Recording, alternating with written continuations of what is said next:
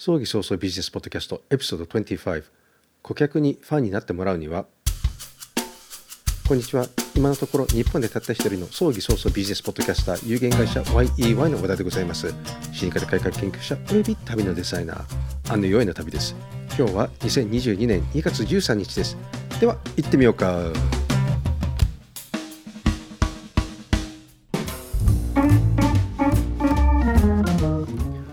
前回は 2, 週間前の1月28日でした。1月も終わり、すでに2月中旬、しかも明日はバレンタインデー。直にも閑散期と繁忙期のマーケットがあります。お葬式には閑散期も繁忙期もありません。だからこそ葬儀社はファン作りが大切です。客がファンになる意味は何かなぜファンになるのかどうやったらファンにできるのかそもそもファンとは何かファンの定義というのは一般的には競技や演劇選手や俳優に対する熱心な愛好家ですが企業にも当てはまります。顧客がファンになる要素はどれかとアメリカの会社が調査しました。その質問が1品質2コスパ3顧客サービス。つまり品質はクオリティコスパはコストコストパフォーマンス顧客サービスはカスタマーサービスですね。それのどれかですか？と問いかけたら全く違う回答が返ってきました。よく考えてみてください。トヨタや日産の場合実際品質はみんな一緒ですよね。日本車を見たらよくわかると思います。どれも素晴らしくいいくらい大差がありません。しかし外国車の品質というのは自分は12年前にミニ乗っていました。可愛かったです。チェリーレッドのミニはまさしく湘南に似合う車でした。走ってると女子高生たちがキャーキャー言ってくれました。しかし品質は最悪。雨が降るとワイパーが止まったり電気がつかなかったりしました。しかしなぜミニを買ったのか。コスパを考えたらミニは最悪です。同じ1.6リッターの直4エンジンならトヨタのビッツがあります。それにターボチャージャーをつけた程度です。今で言えば海外新向の名前のヤーリスのスポーツバージョン。しかし価格はノーマルで100万違い。さらにオプションパーツや色を選んでプラス100万。つまりビッツよりプラス200万円も高く非常にコスパの悪い車車になりました。そもそも品質もいまいちだったことを忘れないでほしいです。では顧客サービスかサービスは最悪だった。ミニ湘南は実はトヨタのディーラーであるウェインズの輸入車部門がやっています。メカニックはそれなりの腕があるのですが点点点トヨタのメカニックではないなと思ったところがありました。納車前に全てのパーツが動作確認することを怠っていて乗ってからオプションパーツのライトが何をしても連動しないことに気づきました。さらに緊急時のサポートは BMW ジャパンが対応。ここほどダメなところはないなって感じました。つまり買う前にこれを体験してたら買っていなかっただろうと。さてこうなった場合顧客サービスとは言えないですね。それでも担当が変わった時に親身になって対応してくれてました。それほど各社国内国外のディーラーのでのフロントの差があるわけではないです。では何が私を民を買わせる要因があったのか。もちろん見た目も可愛かったし乗り心地の面白さもありました。しかし答えはその前日の3つの要素ではなかったんです、ね、さっきの先ほどの品質コスパ、えー、顧客サービスではありませんでした。答えは営業体験。つまり sales experi experience でした。担当がミニの製造工程から納車オプションパーツの導入まで説明してくれました。注文した後も常にメールで製造状況も教えてくれてたので安心しました。もちろん買った後にもこんなに故障の多い車だと知ってたら買うこともなかったでなかったので最初の車検時に私は手放しました。そして二度とミニは買うまいと思いましたし人にもおすすめしませんでした。さてその sales experience というのは何か？ sales experience は単なる生まれてくるものではなく人や組織によって作られるものでありつまり体験は何度にもよる訓練から作られこれがお客様へ届けられます。 sales experience は売る手側の販売へ投資した時間電話メールミーティングトレーニングなどの結果なんです。つまり営業担当としてはそれは1アクティブリスニングつまり積極的に相手の話を聞く。2タイムマネジメント。時間管理。3コールドアウトリーチ。つまりこれ無反応者への連絡。無視される恐怖を克服。コミュニケーション4ですね。会話術。5 product market knowledge。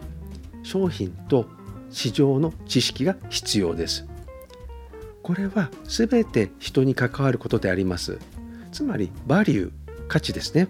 personalization。つまり個人化。 predictive。予測。そして consistence。一定的であることが必要です。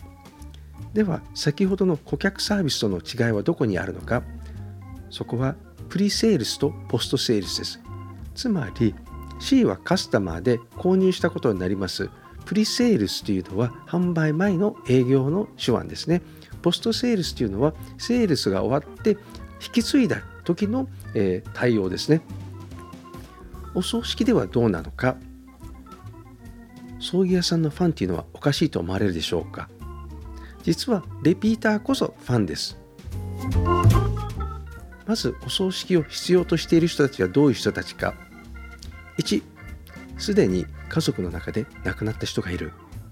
2家族の中で亡くなりそうな人または自分も含めてですね。そういう人がいます。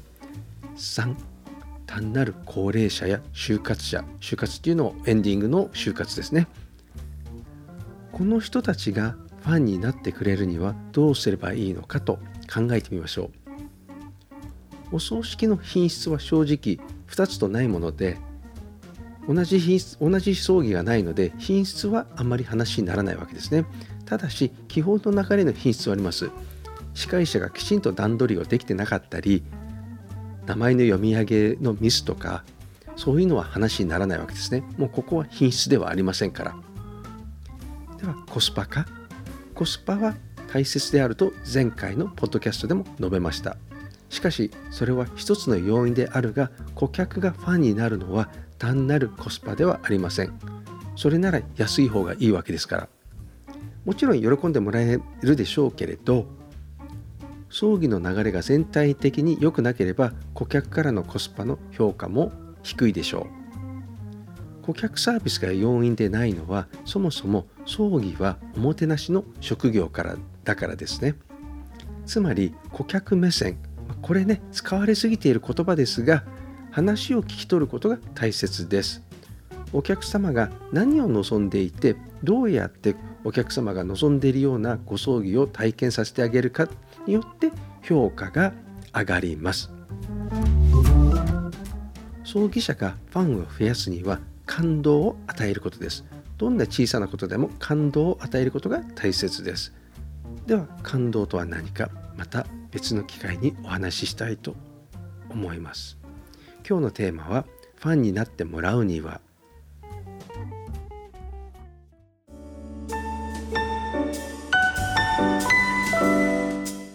まず葬儀屋さんもお寺さんもメルマガを始めませんか？LINE でもいいのですよ。公式 LINE アカウントは簡単に作れます。メルマガから資料請求そして事前相談や商談につながります。伝え方が大切です。メルマガで何を書けばいいのかって悩みますよね。ちょっと怖い怪談話や葬儀屋さんあるあるのネタ。本当か嘘かわからないような話でももちろん個人情報は書いてはならないけど文才が必要ですか？マガジンの書き方を教える専門講師を Zoom にて派遣いたします。そして当社の公式 LINE アカウントは、アットマーク JFUNERAL、アットマーク JFUNERAL です。ぜひご登録ください。葬儀者というのは地場産業、地域密着が最も大切な職業の一つでもあります。八百屋さんやスーパーマーケットと変わらないのです。葬儀社の社員一人一人が会社の広告塔です。人材は宝です。さらに大切なことは葬儀社もマーケティングする時代です。マーケティングは単なるホームページを作ったり、チラシを配ったりするだけではありません。いろいろな SNS を使うことも大切ですが、最も重要なのは口コミです。もちろん SNS をいろいろ試して自分に合うものを使い続けることがいいでしょうそしてネットで集客するのに必要なのはランディングページです。当社ではランディングページの作り方の講習会なども行っております。ランディングページは会社や組織の責任者が作ることが大切です。さらに Apple の GarageBand を利用してポッドキャストの作り方の講習会も行っております。最近人気が上がってきたのがこのような音声媒体を利用したポッドキャストです。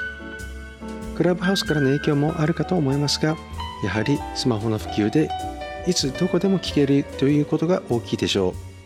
大切なことはアーカイブがあることです。ぜひ、ポッドキャストのご登録を。